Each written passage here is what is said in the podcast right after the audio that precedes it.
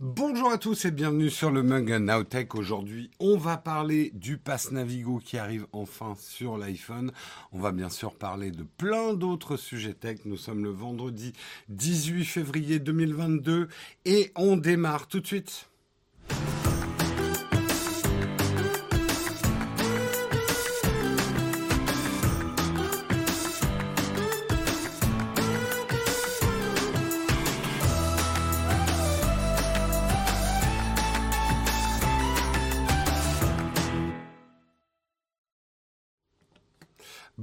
Bonjour à tous, j'espère que vous allez bien en ce vendredi. Vendredi, c'est du bien. Bientôt le week-end, même si on a un peu du boulot ce week-end, mais bon, faut pas trop y penser. Euh... La modération qui me met des gifs. Comment vous allez bien ce matin? Bon pied, bon oeil pour terminer la semaine. Je l'espère. J'aimerais, avant, de commencer, remercier, remercier Samuel pour son 23e mois d'abonnement. Un merci particulier à Samuel, notre, phare dans la tempête de, de gravier. Euh... notre... Euh, notre rivage sur lequel euh, mon, mon, bateau ivre euh, de paroles se rompt, la péninsule de nos bavardages en live. Merci beaucoup à toi, Samuel, euh, d'être là, ainsi que bien sûr toute l'équipe modération. Hein, Oleg, tout le monde, tous les, tout le, toute la Timothée comme on les appelle toujours, la Timothée, qui sont là pour vous accueillir, qui sont là pour vous protéger aussi euh, de vous-même parfois. non, un grand merci à l'ensemble de l'équipe de modération. Euh, Samuel, euh, ainsi que d'autres, fait partie des fidèles des fidèles. 23e mois d'abonnement et toujours, toujours là. Quasiment toujours là. Merci, merci. Salut Mathieu, dans le train direction la Bretagne, Vénard. J'irais bien en Bretagne. J'irais bien n'importe où. Mais me reposer quelque part. Merci aussi Oxymore, 19e mois d'abonnement. Merci, merci. Merci. J'espère que vous allez bien ce matin. Euh, dans le train-train quotidien, eh ben écoute, on va essayer de changer un petit peu ton train-train quotidien.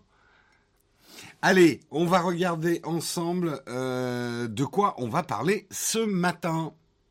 Je poursuis ma nuit blanche pour me remettre dans le rythme. Bon bah écoute, nous on va essayer d'être ta, caféine. Merci Extranat pour ton, prime. Bienvenue à toi dans les contributeurs. Allez, euh, on va commencer effectivement article de Numérama. L'iPhone va enfin remplacer les tickets de métro et le pass Navigo. Ça y est, ça y est, ils sont arrivés avec un, accord avec Apple. On reparlera de cette triste histoire. Nous continuerons avec Jean-Luc Mélenchon. Et oui, quelles sont les propositions de Jean-Luc Mélenchon sur le numérique? Numérama a décidé de faire quelque chose que je trouve hyper intéressant et on va le couvrir avec eux. Quels sont les programmes politiques des différents candidats? Alors on a vu le bilan euh, de Macron la dernière fois. Emmanuel Macron n'est pas encore euh, candidat. Enfin, bref. Euh, là, on va voir quelles sont les propositions hein, pour euh, cette élection de Jean-Luc Mélenchon sur le numérique. On sait que Jean-Luc Mélenchon a toujours accordé une place assez importante quand même. C'est le seul avec Emmanuel Macron qui avait un programme sur, spécifique pour le numérique en 2017. Bah là, c'est la même chose en 2022. Ouh là là, de la politique Cachez-vous. Euh, on continuera justement avec Meta ex-groupe Facebook, qui veut faire la chasse aux infox pendant la présidence, présidentielle française. Hein. Comment, comment le groupe Meta veut lutter contre les infox, les fake news, euh, pendant la présidentielle française. Euh, on parlera également, euh, ça fait déjà deux trois jours que la news je voulais la faire, on n'a pas pu la faire. Ne jetez pas, de toute façon, ne jetez pas votre vieux PC ou votre Mac, recyclez-le déjà, s'il ne peut plus rien faire. Mais sinon, s'il s'allume encore, il peut être transformé en Chromebook. Je vous parlerai de ça justement. On terminera en parlant de Xiaomi qui développe une technologie de charge rapide en 150 watts, bientôt des smartphones qui se rechargent avant même que vous les ayez branchés sur le secteur. Non, je plaisante, mais euh, on parlera effectivement de ce que Xiaomi est en train de préparer. Nous parlerons ensuite, bien évidemment, de notre merveilleux sponsor. Je veux bien sûr parler de Trade Republic. C'est le dernier jour d'ailleurs de sponsoring de Trade Republic, donc un gros bisou à Trade Republic aujourd'hui. Et nous terminerons avec une petite cerise sur le croissant. Vous croyez que c'était fini, les services de SVOD qui arrivent en France? Eh bien non, on va parler de Paramount Plus, le nouveau, encore un, service de streaming bientôt lancé en France. On en parlera justement comment on y aura accès et surtout qu'est-ce qu'il y aura dedans. Voilà en tout cas pour le programme du jour. J'espère qu'il vous va. J'en ai pas d'autres. Et on... Eh ben écoutez, on va lancer tout de suite le Kawa.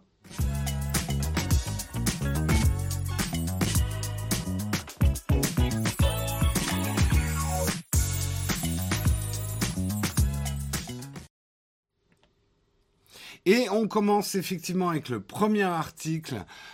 Moi perso, j'attends ça depuis longtemps. Euh, L'iPhone va enfin pouvoir remplacer les tickets de métro et le pass Navigo à Paris. Alors c'est une news un peu parisienne, hein, mais il y a quand même des Parisiens parmi nous. Hein. D'ailleurs, bon courage avec la grève des transports aujourd'hui. Hein, petit message aux Parisiens. Euh, nous, c'est le bordel. Je pense que chez vous aussi. Heureusement, c'est vrai qu'avec le télétravail, maintenant, pour, ça dépend des secteurs, mais pour certains nombres d'entre nous, maintenant, on sait ce qu'il faut faire pour continuer à bosser quand on est bloqué au niveau des transports. Mais c'est pas de ça dont on va parler. Euh, on va parler effectivement euh, des tickets de métro, le pass Navigo, qui vont être enfin dans l'iPhone. Alors, petit récap. Euh, la région Île-de-France, mobilité, on dit plus RATP, je crois. Hein. Bref, vous le savez, les tickets papier du métro, c'est bientôt fini. Donc euh, on passe tous au Navigo. Ils ont sorti des nouveaux, des nouveaux. J'arriverai à parler ce matin. J'ai du mal hein, aujourd'hui. Euh, ils ont sorti des nouvelles formules Navigo qui permettent de payer les tickets à l'unité, etc. Sur Android, ça marche bien.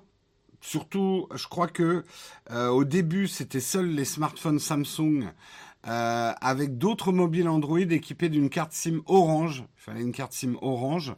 Euh, C'était compatible. Donc en gros, vous n'aviez plus besoin de votre... Euh, tenez, je vais vous montrer le mien. Hop. On n'avait plus besoin, parce que vous voyez, moi je l'ai, ma petite carte Navigo. Autofocus marchera pas. non, il veut pas. Hein. Est-ce que je suis déjà en autofocus? Ça, c'est une autre question. Il veut... Ah, voilà, il a mis le temps, mais il y est arrivé quand même. Voilà, ça, c'est ce qu'on doit se trimballer quand on n'a pas un Samsung, euh, qu'on n'a pas une carte SIM orange. Euh, il y avait effectivement une difficulté de négociation avec Apple. D'ailleurs, si vous êtes de, la région, on se souvient de l'énervement de Valérie Pécresse, présidente de la région, qui appelait directement Apple et Tim Cook à rapidement rentrer dans le rang sous peine de voir ses clients acheter des Samsung. Hein elle avait dit en gros, Apple, si vous n'êtes pas compatible avec le Navigo, ben, les gens vont acheter des Samsung. Quelques minutes après, elle a sorti son iPhone sur le quai du métro. Bourde de communication, c'est des choses qui arrivent. Hein Pécresse, Apple fangirl. Euh, on supputait que les problèmes qu'il y avait entre Île-de-France Mobilité et Apple étaient sur euh, est-ce que Apple va prendre sa marge sur euh, les déplacements en Île-de-France? Moi, je pensais que c'était un problème de marge. A priori, c'était pas ça le problème. C'est-à-dire que Apple était OK, mais il voulait que ça passe par Wallet. Il ne voulait pas que ça passe obligatoirement par l'application Île-de-France Mobilité. Et euh, Île-de-France Mobilité, eux, ils voulaient que tout passe par leur application. Ils voulaient pas que ça passe par wallet. Eh bien, finalement, Apple a gagné la négociation puisque euh, ils ont eu gain de cause, comme dans plusieurs pays. Hein, c'est déjà le cas dans pas mal de pays Chine, Japon, Hong Kong, et dans certaines villes américaines, San Francisco, Washington, Los Angeles. Tout se passera depuis l'application Apple Wallet, carte en français. Euh, le logiciel qui permet d'accéder à des cartes de fidélité à Apple Pay vous permettra de créer un pass Navigo virtuel. On imagine qu'il sera possible de mettre de l'argent dessus pour acheter des tickets à l'unité ou de souscrire un abonnement hebdomadaire ou mensuel. Une fois le pass Navigo virtuel créé, il devrait être possible de le recharger depuis l'application. Il y a peut-être ce compromis-là. Peut-être que la recharge mensuelle du pass Navigo, ça se passera quand même par l'application euh, Île-de-France Mobilité. Ça reste à voir. Moi, je dis effectivement tant mieux. Wallet, je l'utilise de plus en plus. Je vous montre un petit peu la gueule que ça pourra avoir. Euh, Wallet, je l'utilise de plus en plus. Euh, c'est l'endroit où je regroupe mes tickets de train, euh, tickets d'avion, même ça fait longtemps qu'on l'a pas pris. J'ai quelques cartes de fidélité là-dedans. Donc j'utilise de plus en plus effectivement Wallet. et c'est assez bien foutu, c'est clean, assez propre. Donc je suis plutôt content euh, que le pass Navigo, on puisse le mettre là. Là, vous voyez le service Octopus qui a l'air d'être un service hongkongais. Euh, de, transport. Donc vous pourrez ajouter de l'argent directement sur votre Navigo si vous venez en visite à Paris. Euh, non mais je sais que plein d'entre vous n'habitent pas Paris. Paris n'est pas la France. Nous le savons bien. Mais ça vous arrive parfois de venir à Paris. Et vous pourrez plus acheter vos tickets de métro à l'unité.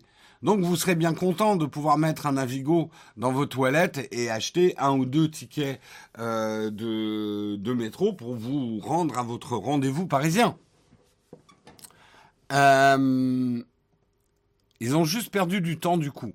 Bah, vu du côté Apple, non, parce qu'ils ont obtenu gain de cause, Apple. Ils voulaient pas se faire imposer d'être obligés de passer par l'application euh, Île-de-France Mobilité, quoi. Euh, le train dans Wallet, c'est impossible avec SNCF euh, Connect, mais ça revient en mars. Oui, il y a un problème en ce moment, mais heureusement, ça revient.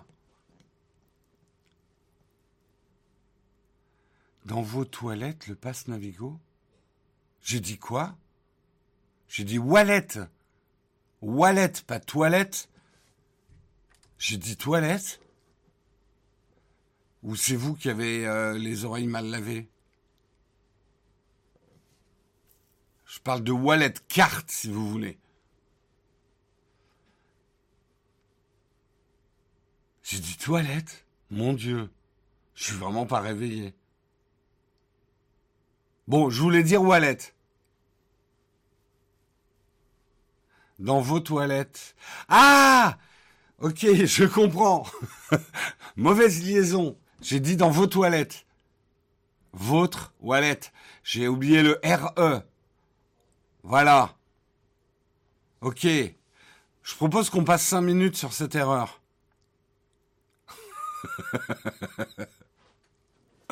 ok, ça y est, je comprends. Je comprends, je comprends le problème. Mais à, la limite, c'est assez pratique de pouvoir recharger son Navigo dans ses toilettes aussi. Euh, en gros, vous remplissez tous vos besoins au même endroit. Non, je suis pas d'accord, on continue l'article. Coup de fouet de Samuel. Ça a passé aux 20 heures, cette erreur. Bah, bien sûr. Et comme ça, j'attaquerai le groupe TF1 pour utilisation de mes images. euh, un TPE dans les toilettes juste pour recharger. Exactement. Bref, c'est une bonne nouvelle. Ça n'a pas arrivé tout de suite. A priori, ça sera en 2023. Donc, il faut patienter encore un peu.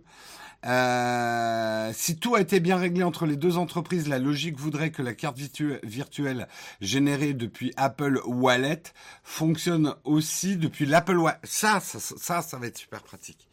Si je peux euh, valider euh, les bus et les métros avec mon Apple Watch, ça, yo, yo, yo, yo, yo, ça va être super bien.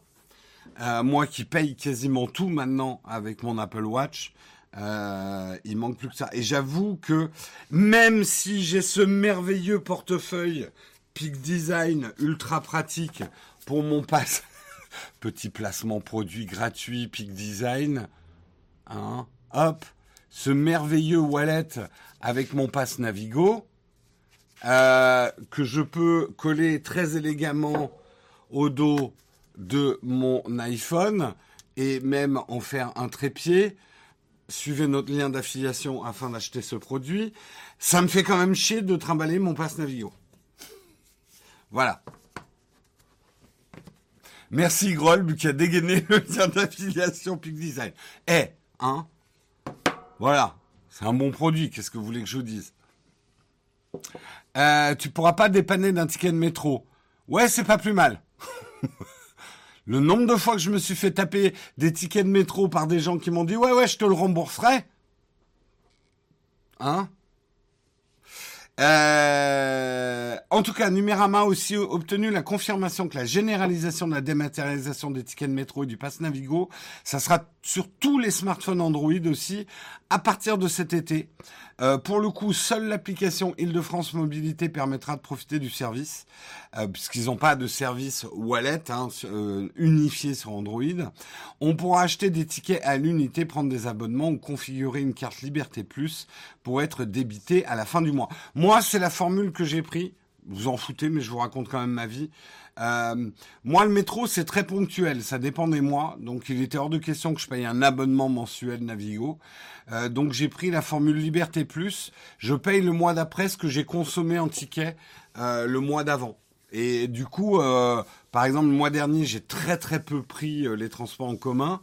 J'en ai eu pour 7 euros le mois dernier. Donc, ça, c'est cool. qu'il y ait un système comme ça.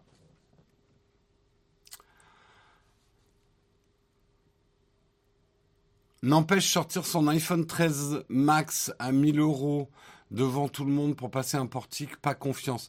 Bah à la limite, euh, s'il est dans ta sacoche, euh, t'étais pas obligé de sortir un iPhone. Sinon, achète une Apple Watch, hein, c'est beaucoup plus pratique.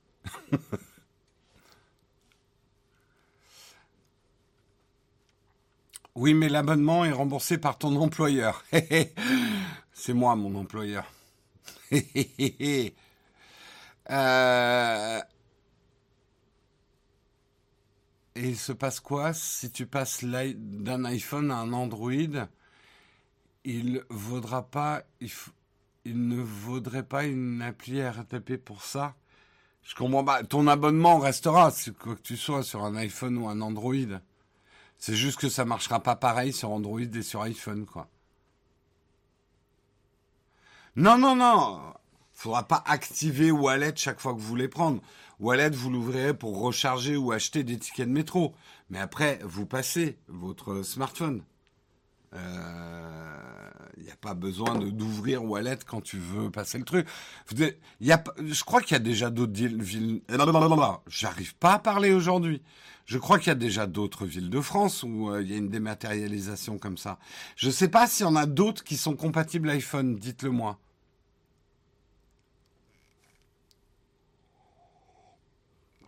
Le remboursement par ton employeur, euh, c'est une négo entre ton employeur et toi. Hein. Euh, tu peux aussi, certains employeurs te remboursent à 100%. Nous, je sais plus combien on, paye celui de Carina. Je sais plus si on rembourse à 50% ou à 70%, je sais plus. Euh, au Mans, on peut utiliser son iPhone, d'accord. À Nantes, c'est toujours en physique. Mais il n'y a pas d'autres villes en France. Le remboursement 50%, c'est obligatoire. Lyon incompatible iPhone, d'accord. Je pense que euh, si j'ai fait cette news et je ne la veux pas que parisienne, je pense que s'ils sont arrivés à un accord euh, avec Paris, ça va probablement engendrer des négos sur toutes les autres villes de France. Tour que Android, d'accord. Nous, on n'a pas de métro. Non, mais je parle de bus aussi, tous les transports. Euh, appli téléphone aussi à Périgueux. Nice a des tickets NFC, d'accord. Bordeaux, pareil. Euh, À Strasbourg. Nous, c'est. Attends, c'était quoi? C'était il y a deux week-ends. À Bayonne. Ouais, on a dû acheter une carte plastique à NFC qui coûtait fort cher. J'ai trouvé. Appli téléphone à Grenoble. Ouais, mais est-ce que c'est compatible à iPhone, à tous ceux qui disent appli téléphone? C'est surtout ça. Est-ce que c'est compatible à iPhone? À Figeac, le bus est gratuit. C'est dans le lot. J'aime bien comme tu précises. Bon, tout le monde connaît Figeac. Euh, dire, c'est bien connu. À Toulouse, uniquement Android. Vierzon n'a pas encore ça. Que se passe-t-il? Mais on a vos bus RATP. Vous récupérez les vieux bus RATP. à Nantes, c'est une carte annuelle qui est en physique. On peut acheter les billets sur l'appli et les montrer au conducteur. D'accord. L'utilisation wallet, c'est nul en France. Je suis d'accord, ils ont un peu du mal à s'y mettre.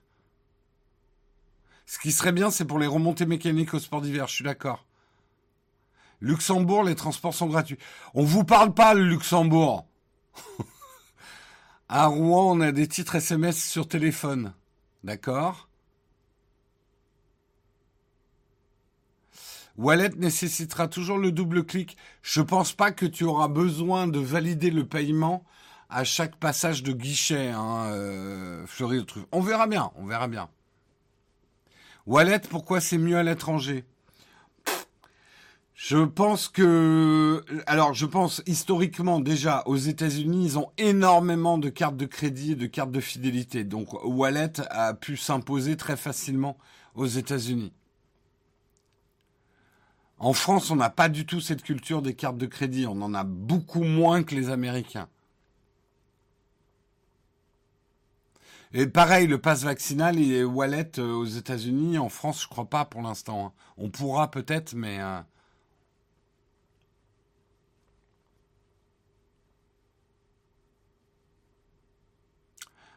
Pourquoi avoir besoin d'un pass quand les transports sont gratuits le week-end Nantes?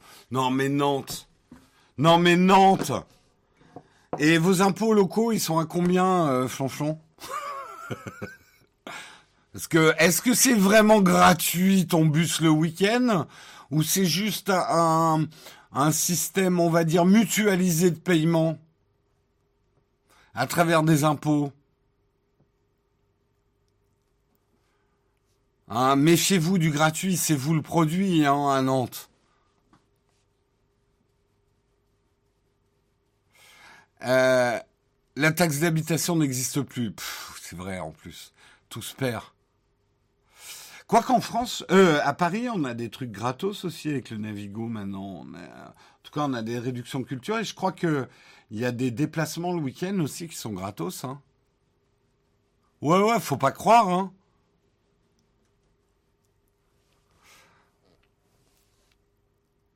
Ah d'accord, le pass vaccinal, on peut. Ah, je l'ai pas mis sur Wallet, moi. Euh, moi, je.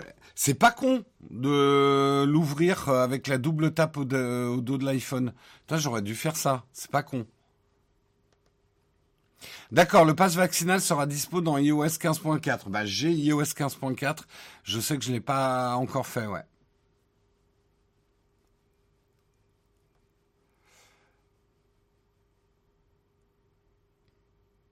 Galère de valider la guide du métro lecteur à droite alors que l'Apple Watch est à gauche. Je suis pas tout à fait d'accord pour payer beaucoup. Euh, je sais, tu es en train de dire ça serait plus pratique si on validait à droite. Franchement, de faire ce geste-là, je, vous fais. Voilà. alors, on s'accroupit. Hein, là, il y a le passage. Hop Voilà. On raye sa montre en le passant sur le truc. Moi, je dis facile et ergonomique.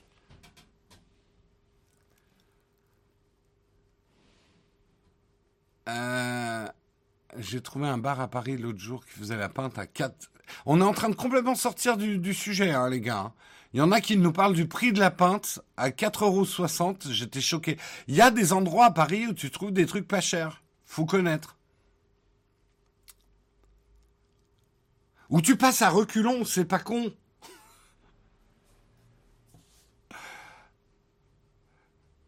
Euh, Si on négocie, je sens que ça va être un. Je pense qu'on va faire une vidéo là-dessus. Hein. Comment comment passer son Apple Watch sur un guichet de métro hein. Euh, les vieux tickets, bientôt, ça marchera plus. Je sais plus quelle est l'échéance, mais euh, il y aura plusieurs phases. Hein. Je crois qu'on peut encore en acheter, mais plus pour longtemps. Et si vous avez des vieux, des vieux tickets, je crois que vous aurez encore un an pour les utiliser. Mais si vous venez tous les cinq ans à Paris et que vous avez un paquet comme ça de tickets de métro dans votre portefeuille, il serait peut-être temps de trouver une solution ou de vous les faire rembourser.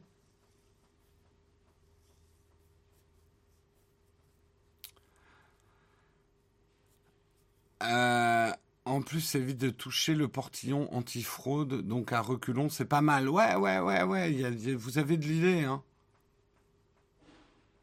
On pourra faire un geste élégant, tourner sur soi-même, assommer les trois personnes derrière avec son sac. Moi, je dis parfait.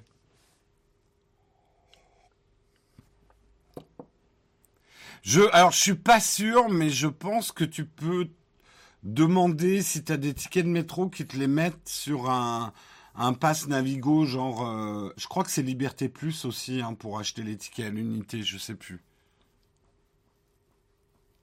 Pouvez pas la faire news hier, j'ai acheté un carnet de tickets hier en montant sur Paris. C'est écrit partout, là, dans le métro, que c'est bientôt la fin des tickets, tu sais pas lire. Et si on passait au deuxième article? Mais quelle bonne idée J'étais bien, moi, là, à parler de métro euh, et tout ça. Allez, on continue, on va parler de Mélenchon.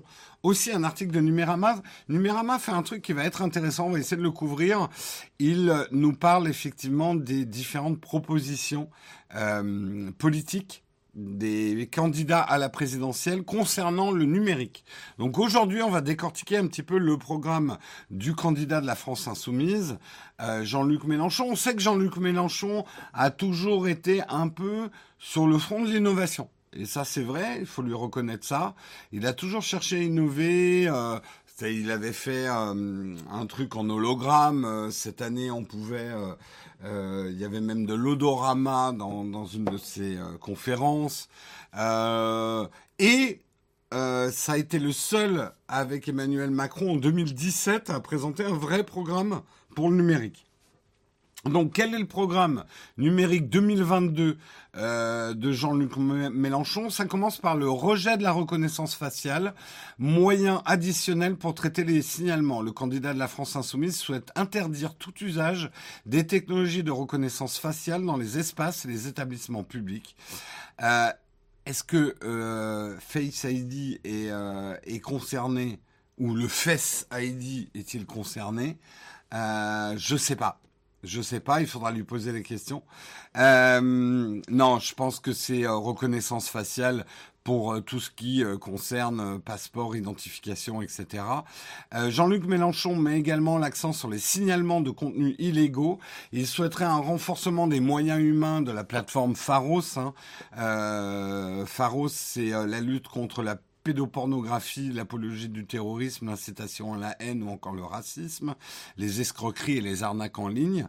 Euh, donc il, voudrait renforcer les moyens humains. Euh, il y a aussi tout un pan sur l'ubérisation et les travailleurs euh, des plateformes. La France insoumise a fait de la lutte contre l'ubérisation et les mauvaises conditions des travailleurs des plateformes du numérique l'un de ses chevaux de bataille, en France comme à Bruxelles. Euh, Jean-Luc Mélenchon reprend son point dans le programme et souhaite requalifier les travailleurs des plateformes numériques et tous les salariés faussement considérés comme des indépendants en contrat de travail salarié. En gros, tous les contrats, euh, les tous ces services, Deliveroo, Uber, etc., où les gens qui travaillent ont un statut de travailleur indépendant, euh, Jean-Luc Mélenchon voudrait qu'ils aient des CDI, euh, des, vrais contrats de travail. On parlera, on, je vous énumère pour l'instant. Euh, renforcement de la cybersécurité, lutte, lutte contre l'espionnage numérique. Euh, Jean-Luc Mélenchon propose de mobiliser l'espace numérique et spatial pour installer des systèmes défensifs et non létaux contre des agressions et pour la paix.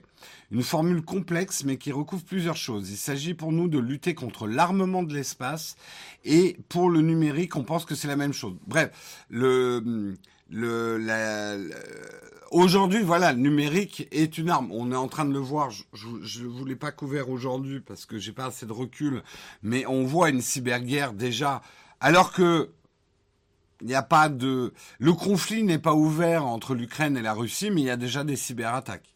Euh, donc de plus en plus, justement, enfin, ça fait partie des choses.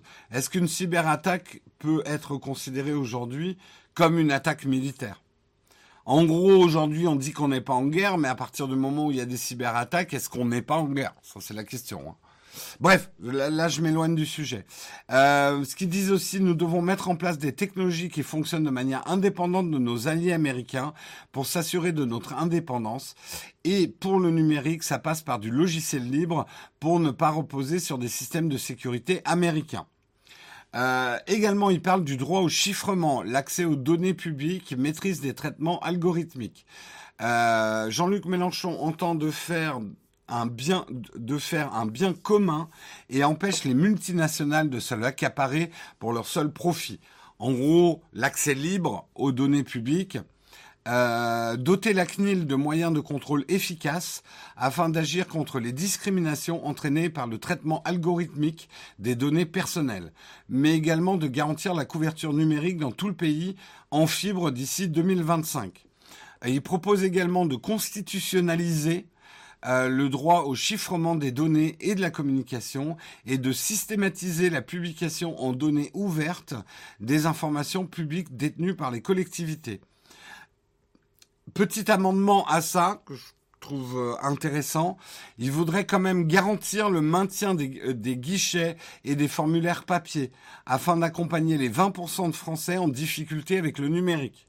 Et ça, c'est un problème. Hein, moi, je le rencontre dans ma famille. Euh, la fracture numérique, euh, beaucoup de choses maintenant, on peut les faire en ligne et il faut les faire en ligne. Et c'est pas toujours facile. C'est pas toujours facile pour tout le monde. Quoi.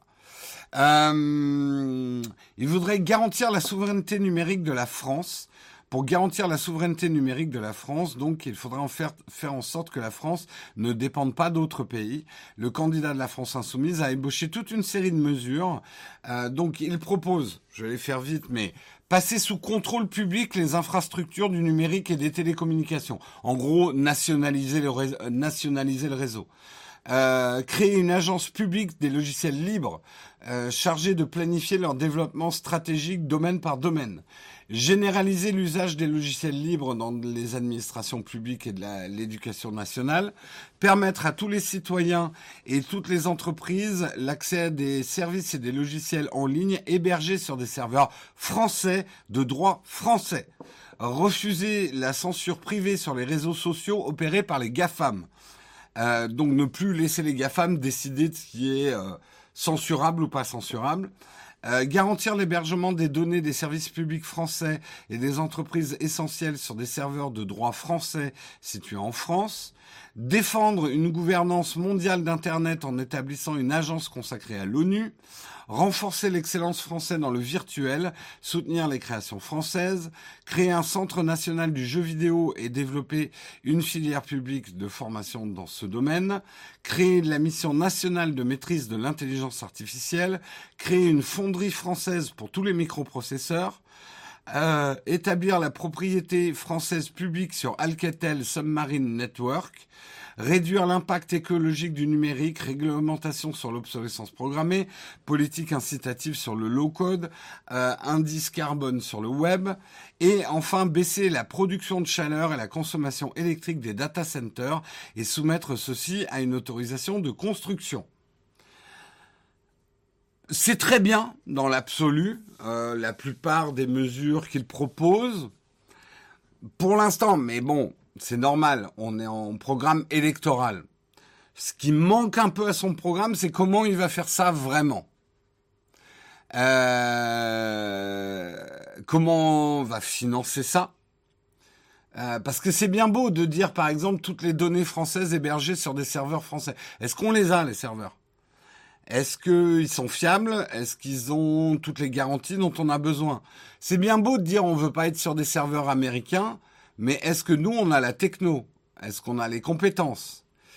Euh, quand il dit par exemple aussi que euh, les data centers doivent être soumis à une autorisation de construction, c'est déjà le cas. C'est déjà le cas. Tu construis pas un data center et tu as même des normes déjà écologiques sur les data centers. Donc, bon. Mais c'est encore une fois, hein, je suis pas en train de dire euh, c'est un programme d'élection. C'est un programme séduisant. On sent notamment avec l'intelligence artificielle le jeu vidéo. Et c'est normal, Jean-Luc Mélenchon, une partie de son électorat, une, partie de la jeunesse vote, veut voter Mélenchon. Donc, un programme sur le numérique est tout à fait cohérent. Je fais pas de la politique, je fais de l'analyse hein, là. Euh, pareil sur l'ubérisation des métiers.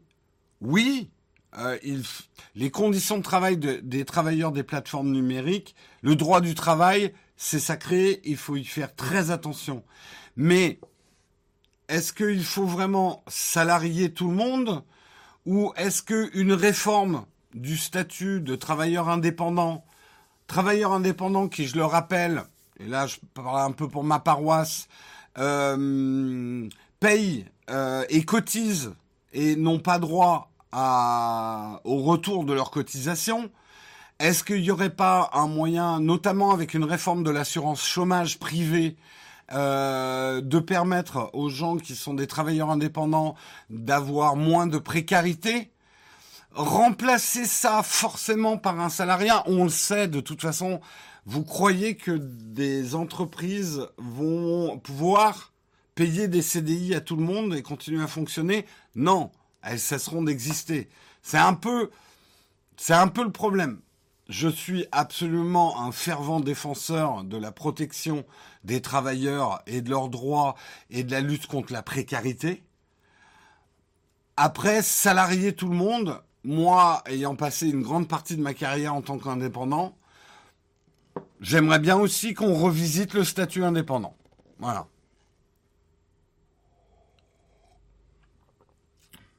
Mais j'ai pas l'impression que dans son programme, il y ait quelque chose de prévu euh, pour le statut des indépendants. Là, là, je pas, bien sûr, je prêche pour ma paroisse. Euh, qu'est-ce que vous voulez que je fasse euh? Après, pareil, la nationalisation des réseaux. Ouais. Mais après, il y a des choses, je suis 100% d'accord. Le droit au chiffrement, l'accès aux données publiques, Pareil, dire les, les GAFAM ne doivent pas faire la censure, je suis 100% d'accord, ils doivent pas être seuls à faire la censure. Maintenant, est-ce que euh, le fait que l'État s'occupe de censurer Internet à la place des opérateurs privés, je suis pas 100% pour non plus.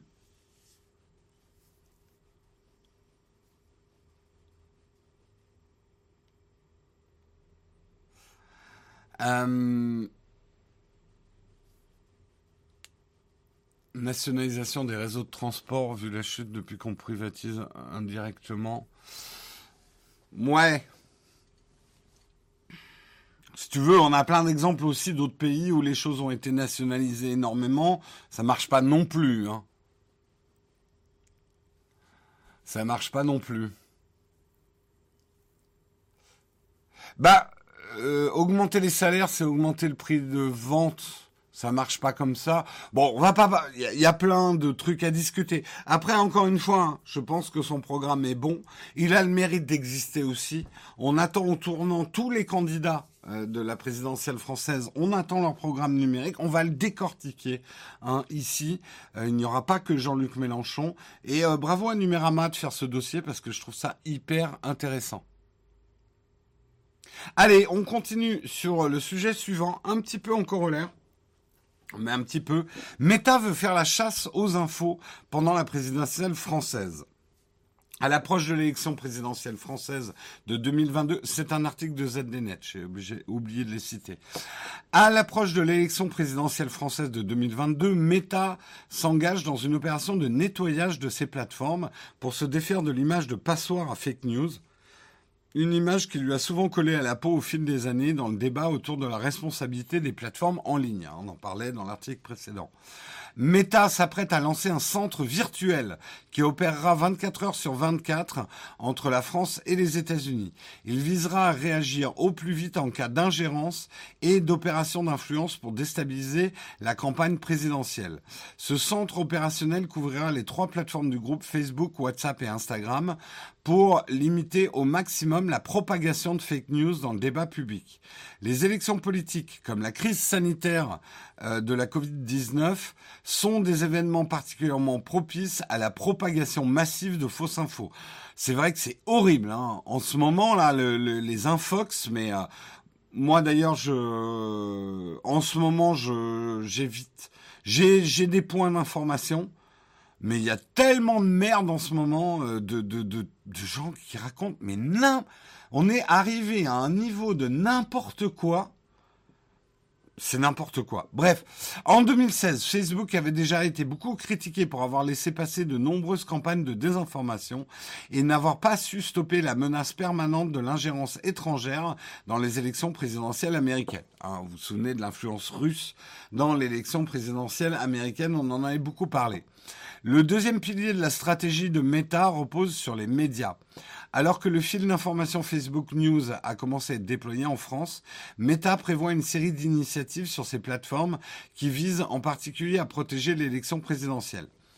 Sur Facebook, Instagram et WhatsApp, le groupe entend aider des citoyens à décrypter l'information en ligne et ainsi mieux lutter contre les fausses informations qui peuvent circuler sur Internet en période électorale, explique-t-il dans un communiqué. Parmi ces initiatives, des actions ciblent en particulier les jeunes électeurs, dont la présidentielle est pour certains le premier rendez-vous dans les urnes. Euh, une campagne d'éducation aux médias sera diffusée sur les plateformes. Cette initiative n'est pas sans rappeler d'autres initiatives en ligne, comme l'application Elise, dont on avait beaucoup parlé, qui a connu une certaine popularité et un backlash aussi au cours de ces dernières semaines. Elle est conçue en partie pour réconcilier les jeunes avec la politique selon son créateur. Avec Loopsider, Meta, Meta mettra en place euh, une campagne anti-fake news sur Instagram, tandis qu'avec l'AFP, une série de vidéos courtes seront diffusées pour apprendre à débusquer les citations invraisemblables ou les vidéos douteuses. Enfin, une formation gratuite de 10 jours sera mise en place avec France 24 et WhatsApp pour aider les participants à identifier les informations en ligne crédibles et prendre des décisions éclairées sur euh, des contenus à partager avec lesquels interagir. Bah, moi, je, voilà, on critique beaucoup Meta. On va voir comment ils font, mais l'initiative est louable.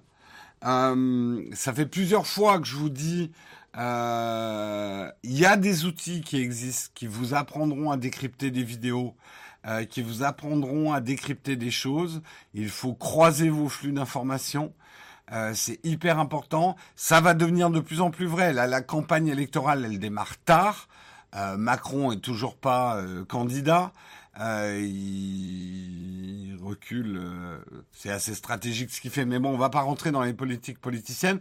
Elle risque d'être violente, rapide et violente. Hein, la, campagne présidentielle. On n'a pas, on n'est pas au niveau des États-Unis parce qu'on a un système qui est différent. Mais je serais pas surpris de voir des histoires, des affaires éclater dans les jours qui viennent. On sent que ça se rapproche. Euh, les coups bas, tous les coups euh, vont être euh, vont être fournis. Non, ouais, Internet c'est le contraire de Ghostbuster. Sur Internet, vous devez croiser les flux. Dans Ghostbuster, non, mais sur Internet, vous devez croiser les flux.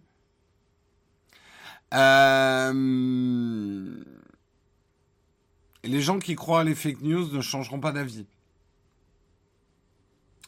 Je sais pas. Moi, je trouve que, euh, par exemple, moi, je regarde beaucoup France 24. C'est même la seule télé que je regarde, c'est France 24. Je prends mes news sur, enfin, voilà, le, JT, on le regarde déjà pas tous les jours, mais quand on le regarde, c'est sur France 24. France 24, ils ont une émission que j'adore, où justement ils, prennent une, ils prennent une fake news et ils la décortiquent et ils montrent, preuve à l'appui, enquête à l'appui, pourquoi c'est une fake news. Et je trouve que ça, c'est quelque chose pédagogiquement qu'on devrait apprendre à l'école. Comment décrypter, euh, comment reconnaître une fake news. Déjà, moi je trouve qu'il y a un indice. Si vous lisez quelque chose de croustillant, un truc genre, oh, mais, oh, mon Dieu, mais mon Dieu, mais, oh, oh, il a, oh là là, il a fait ça. Attends, il faut que je le dise aux autres. Si vous avez une news qui enclenche cette réaction chez vous, un peu, là je l'ai un peu surjoué, mais voyez le truc choquant, le truc qui scandalise, le truc qui dit oh mais attends, il faut vraiment partager ça. Les gens, ils doivent être au courant.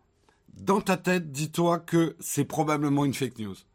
Si c'est si c'est conçu pour être doublement croustillant, et que tu as une envie irrépressible de le partager, c'est probablement un peu trafiqué.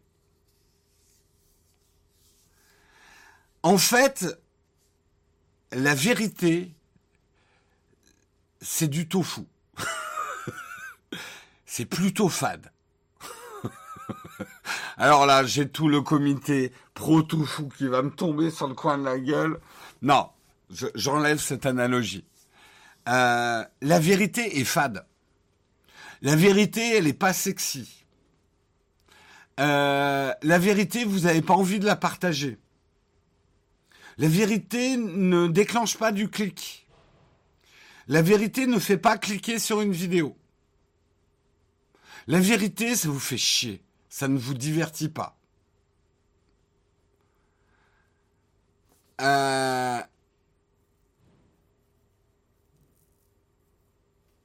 Peut-être que la vérité est ailleurs, mais en fait, vous en voulez pas de la vérité.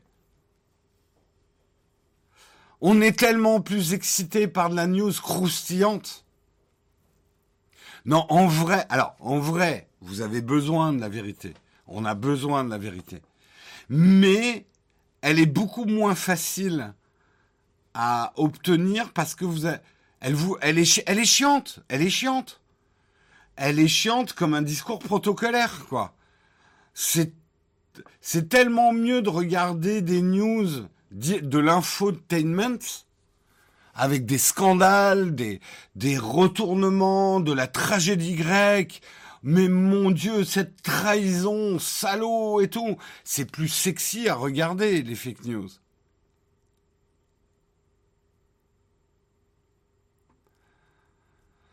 La vérité fait peur. Je pense que le plus gros problème de la vérité, c'est pas qu'elle fait peur, c'est qu'elle fait chier. Elle n'est pas intéressante. Elle n'est pas intéressante. Mais c'est pas que la France, on est tous pareils, l'être humain. Est-ce qu'on doit fact-checker le Magnatech? Je vous encourage à le faire. Je vous encourage à le faire, d'autant plus que nous, on est une revue de presse. Donc finalement, on commente, parfois on argumente sur des articles que c'est pas nous qui les avons écrits. Mais moi, je vous dis pas la vérité, j'essaie de vous divertir. Ça veut pas, j'essaie d'éviter les fake news, mais bien évidemment, attendez, euh, soyons réalistes deux secondes. Nous, on fait des vidéos sur YouTube. Les titres, le titre que j'ai fait ce matin, c'est pour vous donner envie de me regarder. C'est pas pour vous dire la vérité. On est dans l'info. Moi, et je le revendique, on fait de l'infotainment et le divertissement, c'est très bien. Mais ça suffit pas. Ça suffit pas. Ce qu'on fait, nous, ne suffit pas pour votre information. Quand on fait un titre sur YouTube, on pourrait faire un titre dans cette vidéo. Vous verrez le test d'un smartphone de la marque Apple dont le numéro est 13. voilà, ça, ça serait un titre véridique. Mais je suis tellement déçu par l'iPhone 13. C'est pas la vérité. C'est un titre euh, pour vous donner envie de cliquer. il n'y a pas de mal à ça. Je suis pas en train de vous dire que euh, il faut faire que de la vérité. Le divertissement, c'est important. Et si on peut mettre un peu d'infos dedans, c'est bien. Mais ça doit pas s'arrêter là. Si vous regardez que nos vidéos, c'est pas bien.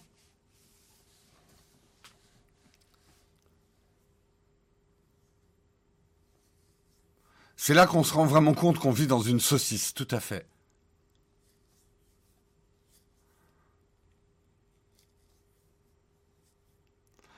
Euh, en gros, ce que je vous dis, c'est que par exemple au niveau des news, euh, la vérité, ça va être à la limite une dépêche de l'AFP. Ça, ça sera la vérité. Et encore, on peut dire que l'AFP va un peu travailler ses titres, quoi. Ça, c'est ce qui se rapproche le plus de la vérité. Bien évidemment qu'on est obligé, même un journaliste, quand il écrit son article, les, les choix des formules, des phrases, on est déjà dans l'enrobage de la vérité. C'est là où je vous dis que la vérité est chiante. La vérité n'est pas croustillante. La, vérité, c'est du tofu. Une saucisse de tofu. Non, mais même les amateurs de tofu, vous pouvez être d'accord avec moi quand même là-dessus. Le tofu, ce qui est bon, c'est l'assaisonnement. Du tofu cru. Pas. C'est. Il n'y a pas de saveur particulière, je crois, au tofu. Voilà. En tout cas, c'est ce qu'il faudra retenir ce matin du mug, c'est que nous sommes dans une saucisse de tofu.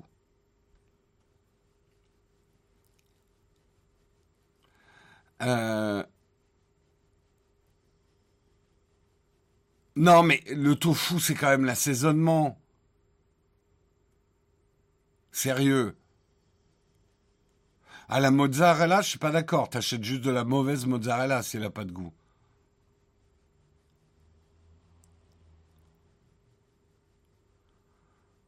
Euh,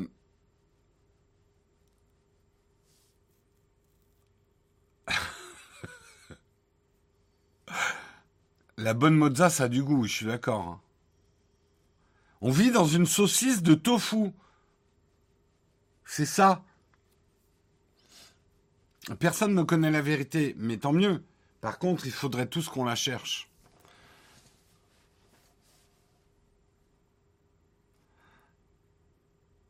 Euh... Pauvre Samuel, il doit se cogner la tête contre son bureau aujourd'hui. Ah, il est déjà 8h52, quand même. Hein. Allez, on va aller vite sur les deux derniers articles. Euh, prochain article, c'est un article de Futuratech. Ne jetez pas votre vieux PC ou votre vieux Mac et peut être transformé en Chromebook. Et oui, c'est plutôt une bonne nouvelle. Nouveau projet de Google, il s'agit ni plus ni moins de transformer votre ancien PC ou votre ancien Mac en Chromebook. Basé sur Cloud Ready, euh, que Google avait racheté en 2020, Chrome OS Flex vise essentiellement les entreprises et les établissements scolaires qui n'ont pas forcément les moyens de renouveler leur flotte d'ordinateurs. N'importe quel particulier peut aussi parfaitement l'installer sur une machine récente et c'est clairement plus convivial et plus accessible au grand public que d'installer une distribution Linux. Aïe aïe aïe Ça tire à balles réelles. Euh, en gros, c'est comme si on installait Chrome OS à la place de Windows ou de Mac OS, et cela s'adresse plutôt aux ordinateurs portables. Et dans la liste des ordinateurs compatibles, on note donc la présence des Mac. Donc ça sera possible avec certains Mac, à condition que ces Macs soient sur des processeurs Intel. Ça marchera pas avec un, j'allais dire un vieux M1, mais vous pourrez pas le faire sur un M1. C'est gratuit et déjà fonctionnel puisque Google propose déjà un mode d'emploi pour l'installer. Euh, avant d'accéder au fichier d'installation, il faut remplir un formulaire et Google prévient que ce n'est encore qu'une version instable et qu'il ne faut pas s'attendre à retrouver la totalité des fonctions Chrome OS. Première chose, il faut vérifier que son ordinateur est compatible. Donc dans l'article, il y a une liste des ordinateurs compatibles avec ce système. Euh, ensuite, vous installerez Chromebook Recovery Utility. Euh, il faut donc utiliser le navigateur Chrome et accéder à la page de l'extension puis l'installer. Ensuite, vous créerez une clé USB bootable. Après, il faut passer par le BIOS. Donc, c'est pas un truc non plus qui se fait automatiquement. Et après, vous pourrez soit booter sur la clé, soit en faisant l'installation jusqu'au bout, booter directement euh, sur, sur Chrome OS.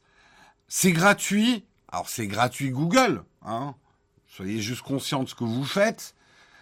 Euh, voilà, c'est gratuit, euh, mais Google va utiliser, euh, va collecter un certain nombre de données sur vos habitudes, qu'ils vont ensuite transformer en espace publicitaire ciblé, et c'est ça qu'ils vont vendre. Ils vont pas vendre vos données, mais ils vont vendre de l'espace publicitaire ciblé grâce à ce qu'ils collectent.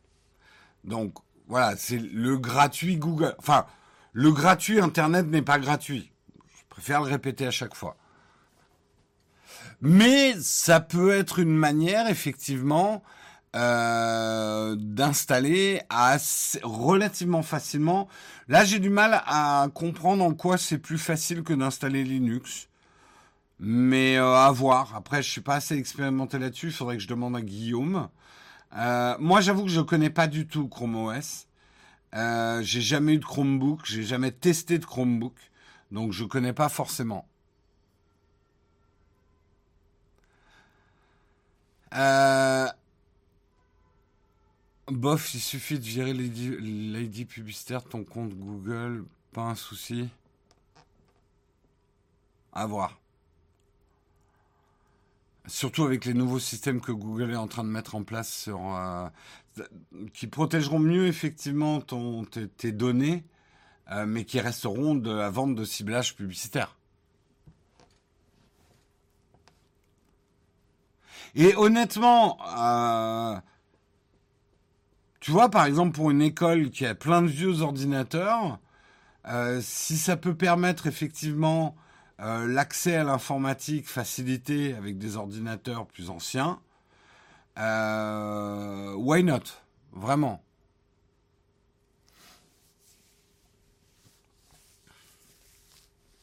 On peut installer Chromebook sur une VM, alors ça j'en sais rien.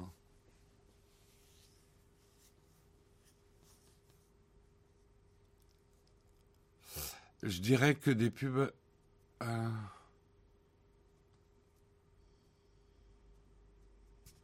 Ouais. Euh, problème de compatibilité hardware avec Linux sur Mac, mais certaines distribs fonctionnent correctement, d'accord. Mais passez sous Linux, on vous le dit. Euh, il faudrait que je demande. Effectivement, est-ce que Linux est aussi facile à installer que manifestement cette version de Chromebook? À voir. À voir, à voir. La dernière news, on va aller vite dessus, c'est une news de Fred Zone euh, qui nous informe que Xiaomi est en train de développer une technologie de charge rapide de 150 watts. S'il y a un domaine qui a connu des évolutions rapides ces dernières années, c'est bien celui des batteries sur smartphone. Alors, les batteries, non, mais la charge rapide des batteries, oui, elle a beaucoup évolué. effectivement, il y a une course un peu sans merci sur qui va charger le plus rapidement. On a allègrement dépassé, on arrive maintenant presque à enfin 100 watts, euh, euh, ça arrive, 120 watts aussi euh, de recharge. Alors, je sais que beaucoup vont dire ouais, mais ça grille les batteries, ils s'en foutent, c'est des smartphones jetables, ceux qui font ça. C'est compliqué comme truc. Moi, je voulais faire une vidéo dessus, je me suis plongé là-dedans. Et c'est compliqué. Il faut savoir quand même que les technologies de charge des batteries ont évolué aussi. Vous avez on a souvent une vision des batteries comme les batteries il y a 10 ans. Euh, les batteries sont aujourd'hui beaucoup plus intelligentes qu'autrefois. Néanmoins, c'est pas non plus complètement faux que de penser que de charger trop rapidement sa batterie tout le temps, tu vas l'user plus vite aussi. Euh, en fait, c'est difficile d'être tranché sur le sujet. Parce que d'un côté, il y a eu des innovations qui empêchent les batteries de s'abîmer dans les recharges rapides, mais d'un autre côté, quand même, la recharge rapide a tendance à user les batteries. Donc, bref. Mais c'est vrai que Xiaomi s'est fait vraiment le champion de la charge rapide, euh, et là, ils sont en train de viser carrément le 150 watts. Le 150 watts, c'est la recharge complète d'une batterie de, je crois, 4500 mAh en 15 minutes. À 100%. C'est pas mal, quoi. 15 minutes, c'est pas mal. Ça va vite. le, un truc qui est intéressant, quand même, avec la recharge rapide, et moi je m'en aperçois notamment avec la nouvelle charge un peu plus rapide de l'Apple Watch. Aujourd'hui, moi j'ai cette tendance à charger la nuit, parce que euh, c'est le plus pratique. Mais je sais que la charge de nuit n'est pas forcément la plus écologique. Même si les smartphones savent maintenant limiter l'électricité quand la charge est pleine, c'est quand même mieux de pas laisser son smartphone branché toute la nuit. Ne serait-ce que pour euh, de la consommation en veille inutile. Donc si on peut avoir de la charge rapide et que ça, moi, ça me change mes habitudes, c'est-à-dire par exemple, je recharge mon smartphone pendant ma douche et ma toilette et mon cax du matin. Voilà, à peu près 15 minutes. Ça pourrait être pas mal. Et c'est vrai que ça, ça changerait quand même notre habitude qui est pas hyper bonne de charger toute la nuit, quoi. Donc, euh, en tout cas, je suis toujours pour qu'on cherche des solutions. Euh, est-ce que ça veut dire que ceux qui n'ont pas adopté les charges ultra rapides sont en retard? Pas forcément. Je parle de Samsung, je parle d'Apple qui sont sur des recharges plus modérées, on est plus dans du 45 watts ou du 12 watts. Euh, c'est pas forcément une erreur non plus.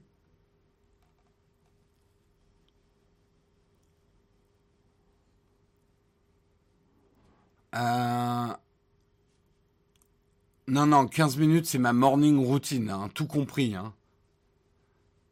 Cax, douche, euh, toilette.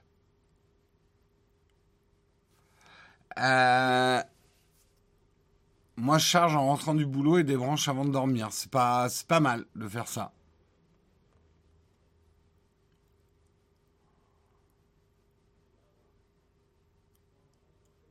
Euh, oui, j'ai testé le Orbi effectivement sur YouTube si quelqu'un demandait. Ouais. Alors effectivement, le problème se pose pour les smartphones, mais beaucoup plus effectivement sur les ordinateurs. Hein. Non, mais je dis 15 minutes, je suis très prétentieux. C'est plus une demi-heure quand même, ma morning routine.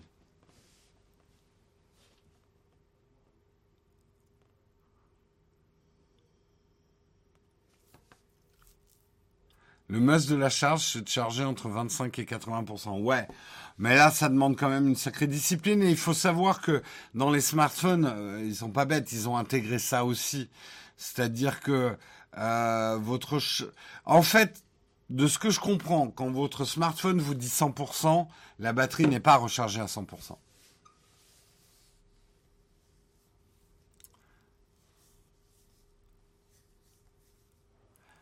Euh, en fait, ce que vous lisez comme pourcentage de votre batterie n'est pas la vérité. Votre batterie, c'est du tofu. En vrai, votre batterie est une saucisse. On nous ment. Exactement. Exactement. On vous cache la vérité. Exactement. Parce que vous êtes trop bête. Moi, la meilleure vidéo que j'ai vue pour l'instant sur les trucs de charge, c'est euh, Mr. Who's the Boss. Euh, une vidéo, je vais voir si je la retrouve, que je vous la montre. Je trouve que pour l'instant, c'est la meilleure que j'ai vue sur le sujet. Euh, euh, who's the boss? Je vais mettre batterie. Voilà, ouais, le truc. Lui, il fait vraiment des tests. Waouh, c'est du haut level. Je sais pas comment il fait, mais il est, fou, ce mec. Mais. ah, j'arrive pas à retrouver sa vidéo. J'arrive pas à retrouver sa vidéo sur euh, où il explique tous les systèmes de charge et de batterie. Euh, mais j'arrive pas à retrouver. Il en a fait plein hein, sur les trucs de, de, batterie, mais il y en a un euh, spécifique sur comment ça marche tout ça. Bon, vous irez voir. Mr. Who's the Boss, je vais vous montrer sa chaîne. Si vous connaissez pas. Hop. Alors, c'est en anglais, hein. Mais euh, Mr. Who's the Boss, c'est quand même une sacrée référence dans le monde de la tech. Je suis admiratif euh, de, de la précision de ses tests. C'est un vrai scientifique. Ce mec a un tableau Excel dans la tête. Euh, il est vraiment très très bon. Je regarde quand même si dans ses vidéos, il n'y a pas un truc sur les batteries. C'était il y a un an qu'il avait fait ça au moins. Ouais, non, je retrouverai pas. En plus, il en fait, hein. il en fait beaucoup, hein, des, vidéos. Après, je suis pas fan de tout hein, chez lui. Je trouve que c'est pas. Il faut croiser les flux. Il faut croiser les flux.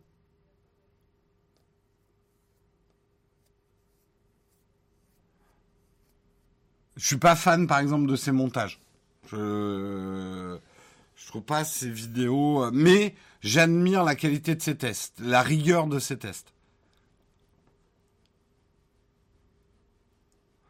Euh, je pense que c'est un, vrai scientifique. Hein.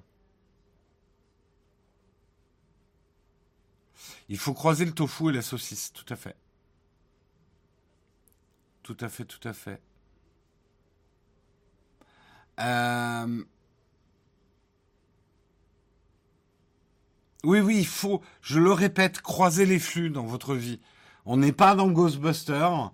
Sur le web, croisez vos flux. Croisez vos sources.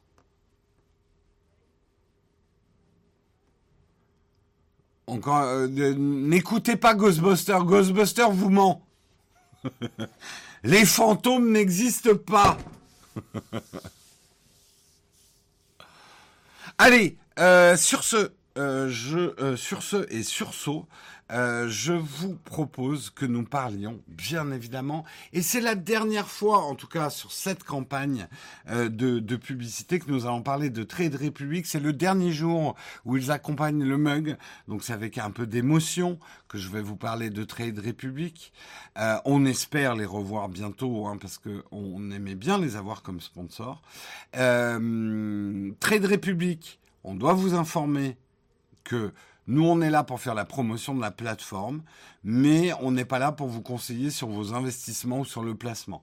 Le placement, c'est une affaire personnelle. Le placement, il y a toujours un risque de perdre de l'argent ou de perdre l'ensemble de son capital. Euh, donc, c'est une décision qu'il faut faire en âme et conscience. Le placement, l'investissement, ce n'est pas de l'épargne. Ne croyez pas les gens qui mélangent les deux. Là, pour le coup, faut pas croiser les flux. Euh, l'épargne, c'est une chose, le placement et l'investissement, c'est autre chose. Euh, c'est comme si vous pensiez que, euh, que l'auto sportif était votre livret A. Non pas que la bourse soit le loto sportif, mais voyez ce que je veux dire. C'est deux manières très différentes et pas incompatibles d'ailleurs de gérer son argent. Il faut toujours avoir de l'épargne, même si vous faites du placement à côté. Bref, j'ai terminé mon, petit euh, message protocolaire.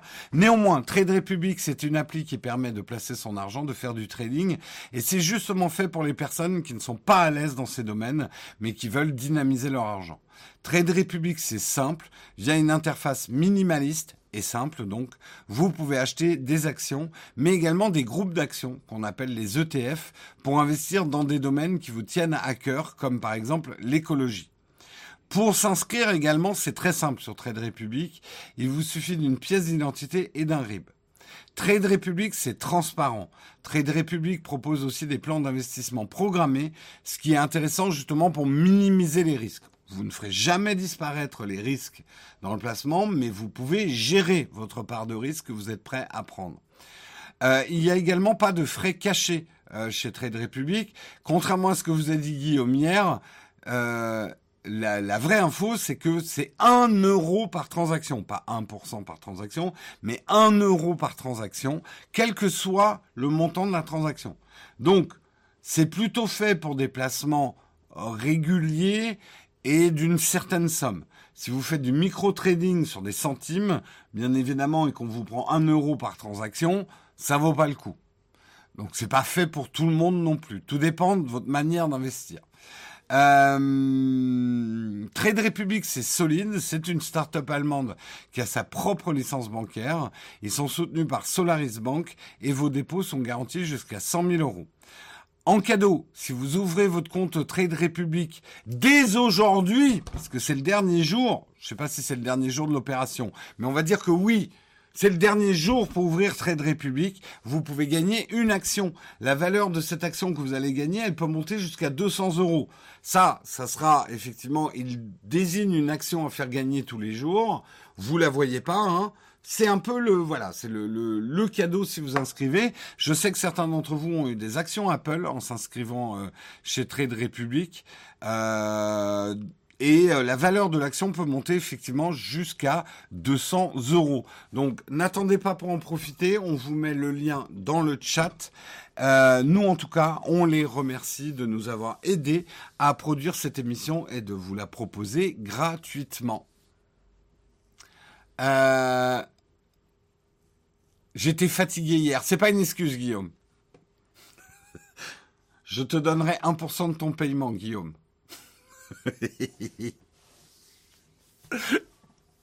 non, mais Tata Camille, comment ça tu l'excuses? D'où tu l'excuses?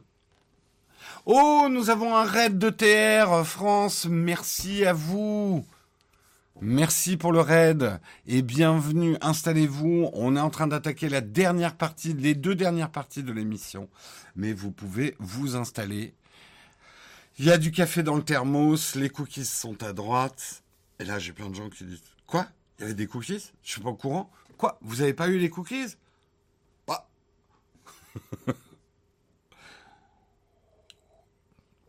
Bonjour à vous en tout cas et merci pour le raid. Euh, c'est mieux qu'un euro, c'est clair là pour le coup, euh, Guillaume. Euh, ah bah voilà, Electric Tribe a pris Trade Republic, il a eu une action Apple. Eh ben, t'as eu de la chance. T'as eu de la chance. Euh... Bah non, mais normalement, vous auriez dû avoir du café porter chez vous avec des cookies. Je comprends pas ce qui s'est passé. Voyez que je dis pas la vérité, qu'on vit dans une saucisse de tofu. hein? on a eu des cookies au tofu, c'était un peu décevant quand même. ah, le cookies au tofu, ça fait pas rêver, hein. Ça fait pas rêver du tout. Bref, je vous propose qu'on passe à la, à l'avant-dernière partie de l'émission, la cerise sur le croissant.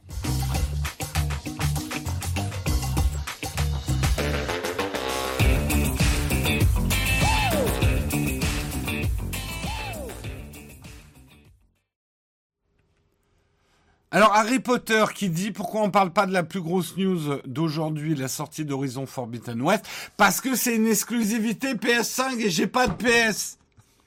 Donc j'en parlerai pas, mais j'ai les boules. Non, j'ai pas les boules parce qu'il y a Warhammer 3 euh, qui est sorti hier aussi. Et je jouerai peut-être ce soir. Allez, un petit 80% de chance ce soir que je, que je stream du Warhammer 3. Total War euh, Warhammer 3. Hein, qui, pour moi est beaucoup plus important qu'Horizon Forbidden West. Tout à fait. Mais j'ai pas de PS4, j'ai pas de PlayStation, j'ai pas de console de toute façon. J'ai qu'un PC moi. Donc zut. Mais ça a l'air bien Horizon Forbidden West. Il y a trop de jeux et pas assez de temps, ça c'est clair. Bon, moi je vais vous parler de Paramount Plus. Paramount Plus. Plus Paramount. Euh, je vais vous parler de Paramount Plus, le nouveau service de streaming bientôt lancé en France. Excusez-moi, c'est nerveux. Euh, ne culpabilisez pas si vous découvrez Paramount Plus seulement aujourd'hui, ce service n'excelle pas encore en communication. C'est même des gros tocards, c'est un peu le tofu de la communication chez Paramount Plus. Alors Paramount Plus, c'est qui, c'est quoi? Paramount Plus est un service de streaming fusionnant différents univers. Il propose logiquement les films produits par les studios Paramount Pictures. Ah bon? Euh, Donc Transformers, Mission Impossible, que des chefs-d'œuvre. Euh, mais aussi de nombreux contenus de Showtime, Dexter, Homeland, Billions, là c'est déjà un peu mieux au niveau série. De CBS, Les Experts, The Mentalist. Et de Comédie Centrale, South Park, The Daily Show. Et pour d'autres publics, il intègre aussi des sections MTV, ça existe encore MTV, et euh, Nicole, Nicolet, bon, je suis jamais arrivé à le dire. Putain, et pour un dyslexique, c'est hyper dur. Nickelodeon, ça y est, j'y suis arrivé. Nickelodeon, avec beaucoup de programmes très populaires chez les enfants, mais pas que les enfants. Bob l'éponge, c'est très bien, à tout âge. Euh, Paramount Plus met aussi l'accent sur ses productions originales. Ils ont déjà sorti les films South Park sur le Covid et proposeront bientôt une série sur le jeu vidéo Halo avec Nabila. elle est nulle cette blague, elle est faite déjà 20 millions de fois, Jérôme. Bref, euh, déjà renouvelée pour une saison 2. Euh, ah merde, je suis resté sur l'affichage de l'article. Pardon. Euh, merci, le... merci l'oreillette de m'avoir informé. Je pensais que j'étais repassé en caméra.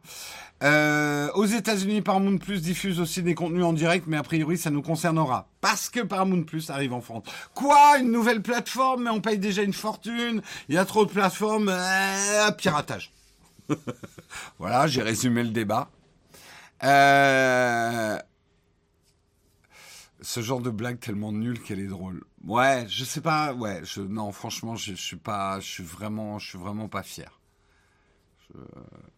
Bref, je résume le débat. On en a marre. Il y a trop de plateformes. Rassurez-vous, Canal est là, euh, puisque effectivement, a priori en France, euh, Paramount Plus va rejoindre euh, le, programme Canal. Donc euh, déjà que vous pouvez avoir Disney Plus dans Canal. Est-ce que ça va augmenter Canal, j'en sais rien, je pense pas que ça serait un bon move de la part de Canal. On pourra quand même le prendre de manière indépendante, hein. vous n'êtes pas obligé de passer par Canal, mais a priori, Canal a l'air de se positionner en France pour celui qui a compris qu'on en avait marre d'accumuler euh, des, 4, des 5 euros par-ci, des 9 euros par-là, des 10 euros par-là, et que... Bon, alors, il est probablement, je pense qu'on n'aura jamais Netflix et Canal dans, le même bouquet. On a déjà Disney. Apple TV, je pense pas non plus que ça rejoindra euh, le bouquet Canal. Euh, bah c'est hors de prix, mais euh, c'est quand même le meilleur prix pour tout avoir, hein, Canal.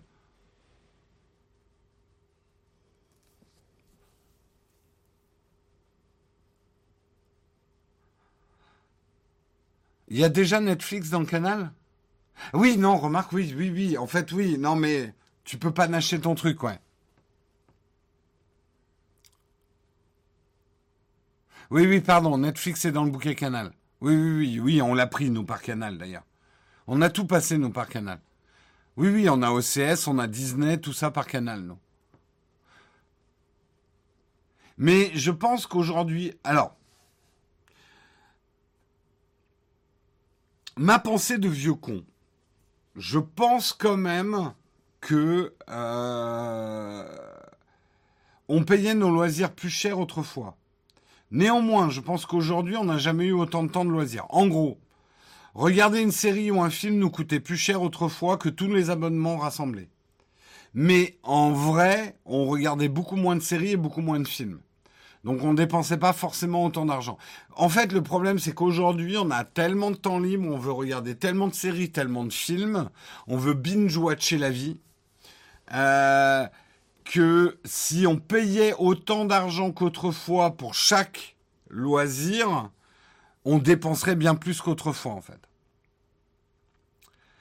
Euh,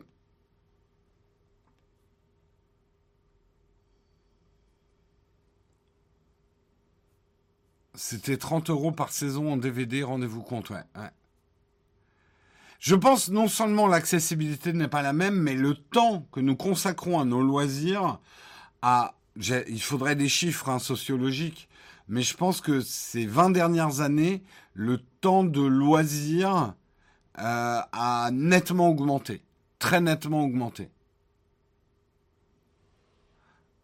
la moyenne en tout cas, pas pour tout le monde, mais je pense que le, le, temps moyen de loisir du français a dû augmenter.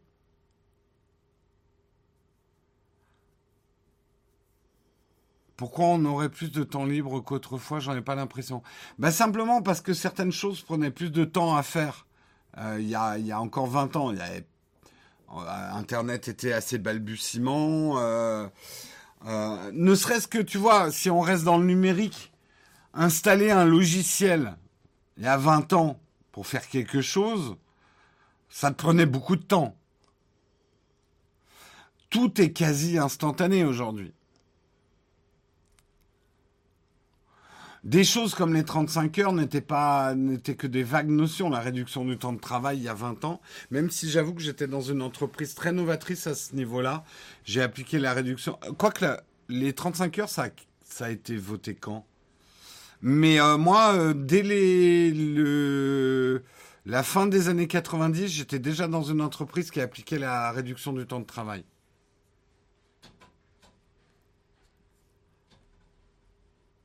J'ai pas les chiffres, hein, désolé. Euh, c'est une impression que j'ai. J'ai l'impression qu'on a un... que dans la moyenne, on a beaucoup plus de temps de loisir qu'autrefois. Ah, c'est 2002 euh, les 35 heures. Ah ouais, ouais, donc 20 ans, pile poil 20 ans. Bon, j'aurais dû dire 30 ans alors.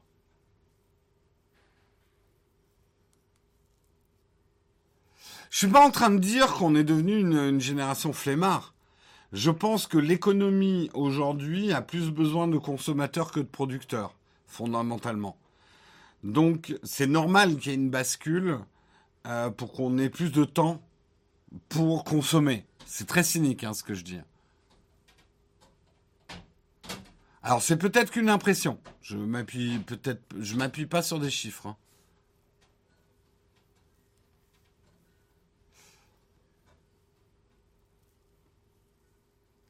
Mais j'ai l'impression qu'il y a quand même beaucoup de trucs où on, passe beaucoup moins de temps à les faire qu'autrefois, quoi.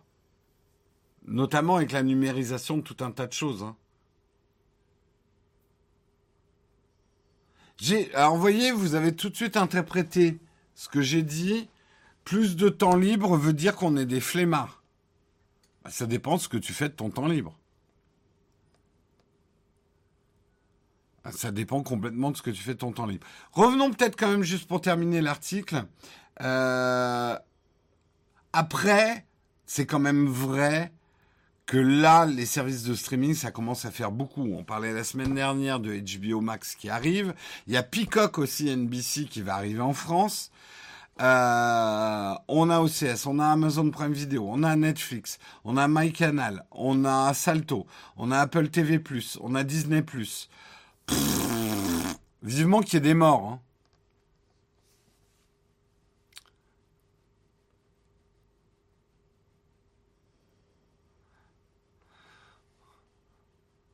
En tout cas, moi, je suis content de l'arrivée de Paramount Plus en France. En vrai, moi, il n'y a pas énormément de contenu euh, dans Paramount Plus que je suis ultra excité d'avoir. Euh, j'ai pas, je connais pas bien la licence Halo, donc euh, euh, la série Halo, la série, c'est pas le même effet que que les séries Star Wars pour Disney+. Donc non, moi je suis pas plus hypé que ça. Mais après, why not?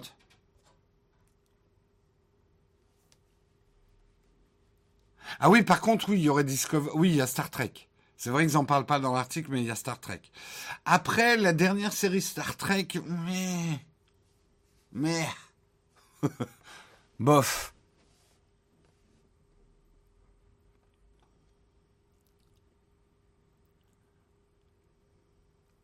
Euh... Bon, alors, quand même, ce qu'on disait tout à l'heure. Alors, je vais redire les choses parce que j'ai l'impression que j'ai froissé des gens. J'ai pas dit qu'on était des flemmards. J'ai dit juste que on consomme beaucoup plus de séries et de films qu'autrefois. Parce que l'accès est facilité. Euh, ne serait-ce que euh, il y a 30 ans, on va peut-être pas dire 20 ans, mais il y a 30 ans, tu voulais te regarder deux, trois films le week-end, bah déjà, il fallait aller les louer, il fallait qu'ils soient dispo, fallait les rembobiner avant de les ramener. Tu vois, le, le concept même de binge-watching, alors moi, je sais que j'étais, entre guillemets, en avance sur mon temps. J'avais une collection de cassettes qui montait jusqu'au plafond de mon premier appart à Paris. Euh, et j'enregistrais, euh, par exemple Canal Jimmy où il y avait les séries Star Trek et tout. J'enregistrais quasiment toute la journée. J'avais un truc programmable où je pouvais enregistrer des séries et je me binge-watchais le week-end tout ce que j'avais enregistré pendant la semaine. Mais c'était quand même du boulot hein, de faire tout ça.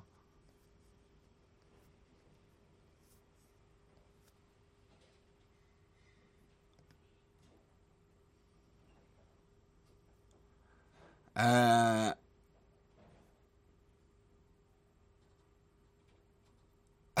Un appart à Paris rempli de cassettes, ça fait 10 cassettes. C'est tellement vrai. J'avais un mur de cassettes, mais le mur, il faisait 2 mètres carrés, quoi. Salto, j'en ai parlé, et Salto, croyez pas, Salto, on, s'est abonné récemment pendant un mois à Salto, juste pour voir euh, le... Marion voulait voir Harry Potter.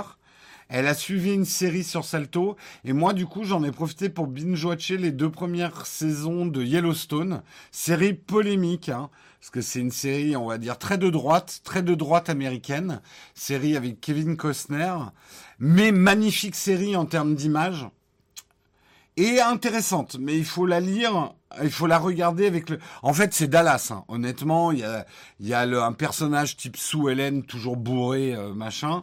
Euh, c'est Dallas. C'est Dallas dans les grandes plaines. Euh, je crois qu'ils sont dans le Wyoming ou dans. En fait, c'est les grands éleveurs américains. C'est pas du pétrole, c'est les grands éleveurs. Il y a des choses intéressantes, notamment avec euh, avec des Indiens. Si vous avez l'occasion de tomber dessus, Yellowstone, mais je donne le filtre c'est une série très appréciée par l'électorat de Trump. Parce que dedans, il y a pas mal de choses euh, sur les valeurs traditionnelles américaines. Donc, faut la regarder, mais avec un filtre.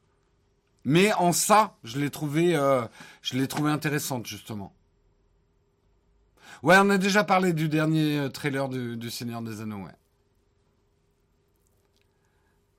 Allez, je propose, il est 26, qu'on passe peut-être à la dernière partie de l'émission. Euh, les camps de fac, c'est parti, c'est lancé.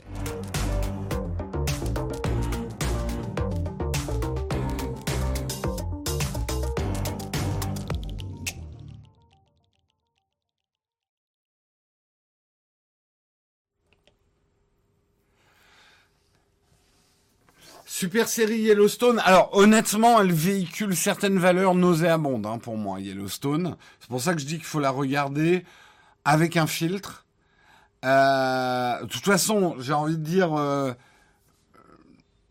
parce qu'il est producteur aussi, Kevin Costner de la série. Il y a des choses, il a fait des choses très intéressantes, euh, Kevin Costner, notamment effectivement sur son documentaire sur la nation indienne en Amérique est, est, hyper bien fait. Il a beaucoup œuvré dans ce sens-là. Après, euh, il y a certains de ces films, bah, c'est un peu comme Mel Gibson, quoi. Ils ont des valeurs un peu nauséabondes, à mon avis. L'autre fois, tu évoquais une superbe série Netflix. C'est pas sur Netflix. Euh, c'est sur euh... merde, je sais plus où. C'est Euphoria. Euphoria, mais c'est pas sur Netflix. nous, on l'a par canal. Euh, nous, on l'a par canal, donc ça doit être sur. Euh, j'ai un doute. C'est sur OCS. Ouais, c'est sur OCS, Euphoria. Être catholique, c'est nauséabond. J'ai jamais dit ça. Alors là, HD Logan, désolé, je te chope là et je te colle au mur. Est-ce que j'ai dit qu'être catholique, c'était nauséabond? Est-ce que... Franchement, c'est absolument pas ça. Hein. En plus, euh, dans le cas de Mel Gibson, euh, il est plutôt évangéliste. Hein, euh, donc tu déformes complètement mes propos. Hein. Ah non, il est, il est, il est chrétien peut-être, mais il n'est pas catho, hein, Mel Gibson. Hein.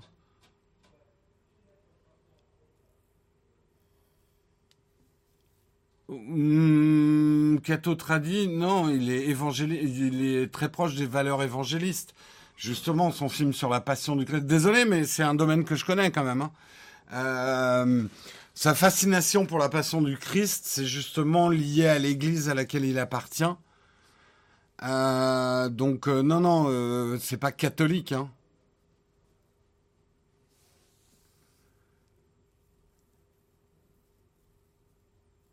Non, c'est pas protestant. Alors, désolé, hein, mais faites pas des grands micmacs des religions, parce que il y a des grands micmacs. Les courants évangélistes, c'est quand même quelque chose de très particulier. Hein. Euh, on ne peut pas comparer ça euh, à, euh, des courants protestants non plus. Non mais alors, vous savez que c'est compliqué les religions. Hein. Ils peuvent mettre catholique dans le nom de leur église, ça ne veut pas dire que c'est des catholiques. Hein.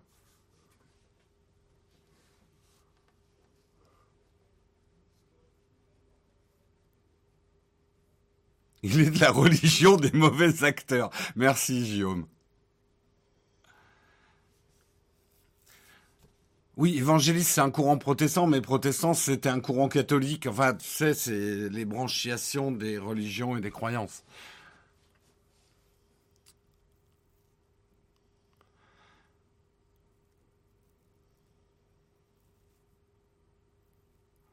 Euh, de toute façon, Jésus était fan de tofu. Bon, bref, on va peut-être pas partir sur les religions, à moins que vous, vouliez que ça se termine en engueulade comme un repas de famille. C'est des privatisionnistes. Oh c'est compliqué. Hein.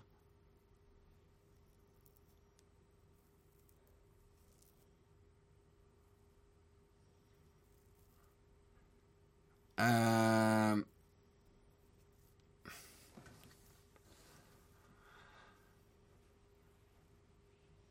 Comme disait la pub, dans le même sac, petit dans le même sac. D'accord. Euh, en plus, là où vous déformez mes propos. Alors, je, je remets mes propos. Certains films produits par Mel Gibson, certains films produits par Kevin Costner, je les trouve nauséabonds. Voilà, ça vous va? J'ai pas du tout parlé de religion ni des personnes.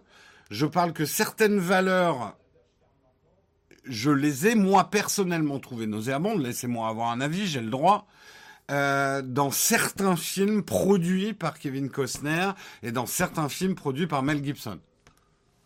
Et là, derrière, j'ai quelqu'un qui me dit Ouais, t'aimes pas les catholiques. Vous voyez, désolé, hein, je, te, je te sors du lot, mais c'est le problème d'Internet aujourd'hui, quoi. Quelqu'un prend ce que je dis, fait un petit twist pour le rendre plus facile à comprendre et Jérôme a attaqué les catholiques. Dans deux jours, je suis Jérôme. Euh, Jérôme a dit des trucs sur le pape, c'est pas bien.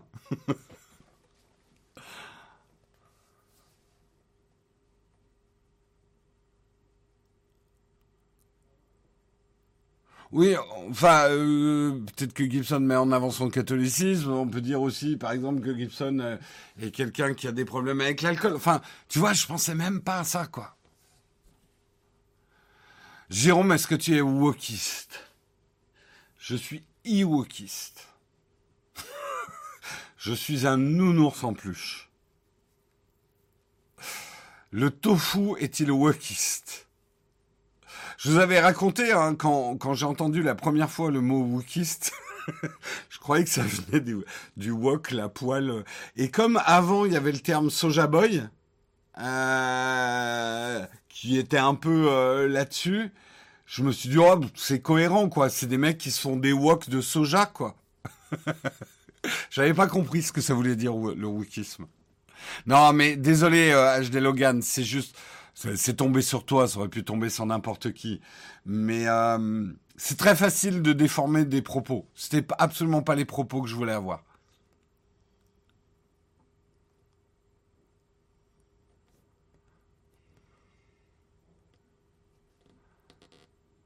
Euh, donc tu insinues que les... Non, je parlais des Ewoks, pas des Wookiees. sont des ours. J'ai pas voulu dire ça. oh, c'est difficile. Jérôme m'a dit que les Ewoks étaient des ours. C'est n'importe quoi. La représentativité des ours dans les films Star Wars. Ah merci, tu me sauves. Euh, y aura-t-il des tests des Samsung S22 Peut-être. Merci. Peut-être. Je, on garantit plus rien, tu sais, nous. Mais peut-être.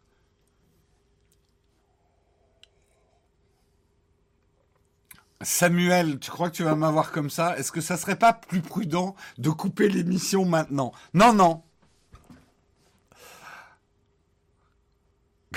Les vous qui sont catholiques, parce qu'ils fêtent Noël. Vous êtes effroyables. Est-ce qu'un Ewok, c'est des vacantistes? Je suis choqué. Vous êtes pire. En fait, vous êtes pire que Twitter, le chat. Attention, eh, en plus, il y a des films de Mel Gibson que j'ai adorés. Euh, Apocalypto. Alors, c'est très violent. Il a quand même une fascination pour le sang. Et ça, c'est quand même très évangéliste. Mais bon, je ne vais pas aller dans ce débat-là. Mais euh, Apocalypto, c'est un film que j'adore parce que justement, euh, alors, c'est de la déformation historique et tout, mais il y a tellement peu de films qui ont été faits euh, sur les peuplades indiennes euh, d'Amérique centrale euh, de l'Antiquité, j'ai adoré Apocalypto. Hein.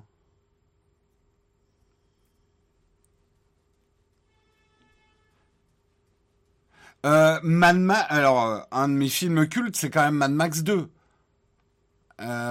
et Danse avec les loups de, Kevin Costner, j'ai adoré. Hein. Après, de patriote, moins, mais. Et vous voyez, je fais partie des rares personnes qui aiment bien regarder Waterworld. Je l'ai trouvé divertissant comme film, Waterworld.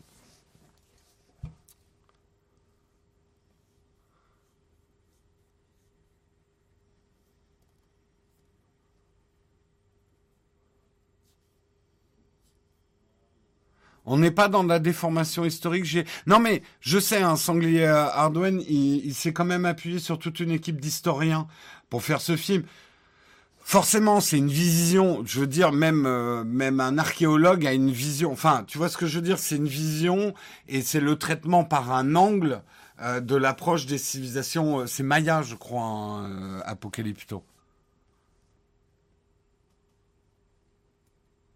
Merci, Macalga, je me sens moins seul. On n'est pas beaucoup à avoir aimé Waterworld. Hein.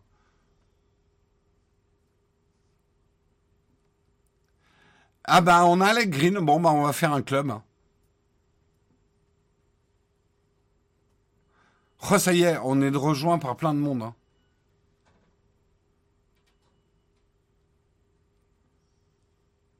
Ah oui, Patriote, euh, non, euh, je confonds, The Postman là. Là où il joue un, Kevin Costner, où il joue un facteur post-apocalyptique. c'est oui, c'est The Postman. Oui, Braveheart, c'était cool. Alors là, pour le coup, dans le genre euh, historiquement, euh, ça tient très moyennement debout. Braveheart, c'était pas mal, mais euh, mais c'est pas grave. Je boude pas mon plaisir. Postman. Mais quelle purge ce film.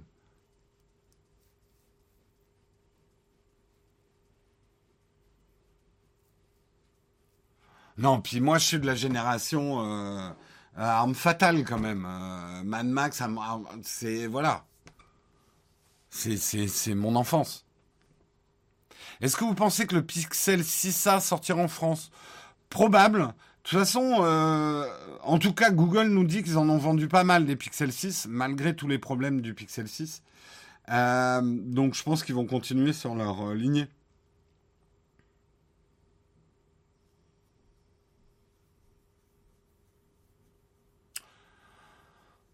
J'ai alors spécifiquement les films, c'est juste que euh, euh, Kevin Costner a certaines Mais j'aurais la même réflexion aussi sur... Euh, merde, comment il s'appelle?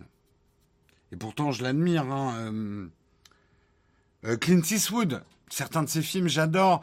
Mais c'est des mecs qui sont quand même représentants d'une certaine droite américaine dont je ne partage pas les valeurs et dont certaines valeurs, pour moi, sont nauséabondes. Qu'est-ce que vous voulez que je vous dise? J'ai le droit d'avoir des opinions.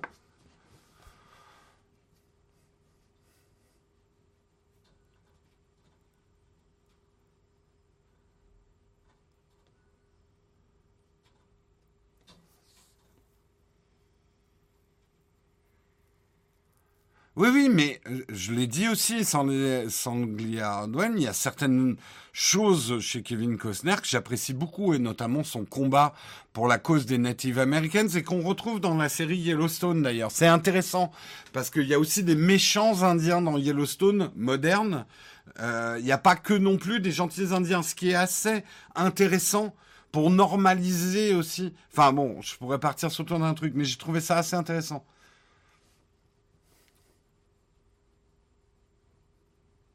Allez, il est 9h40. All good things come to an end, comme on dit. C'est d'ailleurs un des meilleurs épisodes de Star Trek Next Generation. C'est d'ailleurs le dernier. All good things come to an end. Euh, qu'est-ce que j'ai à vous dire? Oui, ce soir, je streamerai. Allez, 80% de chances que je stream. Je pense que je streamerai pas du Lost Ark, mais plutôt, si j'ai le temps de l'installer avant de streamer, euh, je pense qu'on découvrira ensemble Total War euh, Warhammer 3. Euh, il y a deux grosses vidéos qui arrivent la semaine prochaine, donc il est peu probable qu'on vous sorte une vidéo aujourd'hui. Je sais pas, il faut qu'on voit le planning. Là, on a une réunion justement dans pas longtemps. Qu'est-ce que j'ai à vous dire d'autre? Je crois que c'est à peu près tout. Hein. passez un très bon week-end. Profitez-en bien. Reposez-vous bien. Et on se retrouve lundi matin à 8h. Euh, et puis on va faire un raid, on va faire un raid, on va décider du raid ensemble quand même.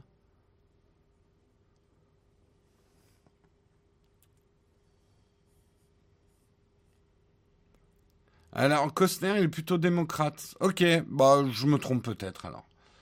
Je trouve juste que dans ces films, parfois, il y a un patriotisme lourdingue. Euh qui on va raider Ah, c'est marrant, j'ai deux fois Kofi. C'était un signe. Nous allons raider Kofi. Qu'est-ce qu'il est en train de faire, Kofi? Euh... Attends, non, remarque qu'on a déjà raidé cette semaine, Kofi, mais euh, on les remercie parce qu'ils nous ont raidé hier. Euh... Hum, hum, hum, Attendez, je vais juste voir sur euh, Twitch principal, parce que là, j'ai pas tout le monde.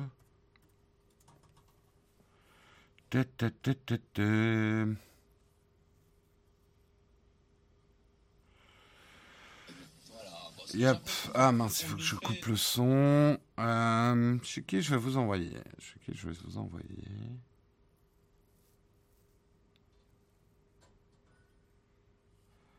Euh... Bah tiens, chez Cabri. Go Cabri. Go Go Cabri. J'avais pas vu qu'il était en ligne, là, Cabri. Hop. C'est mal foutu euh, l'interface euh, de Twitch pour ça. Hop On va tous chez Cabri. Je vous souhaite un très bon week-end. On se retrouve lundi. Je lance le raid pendant le générique. Ciao tout le monde.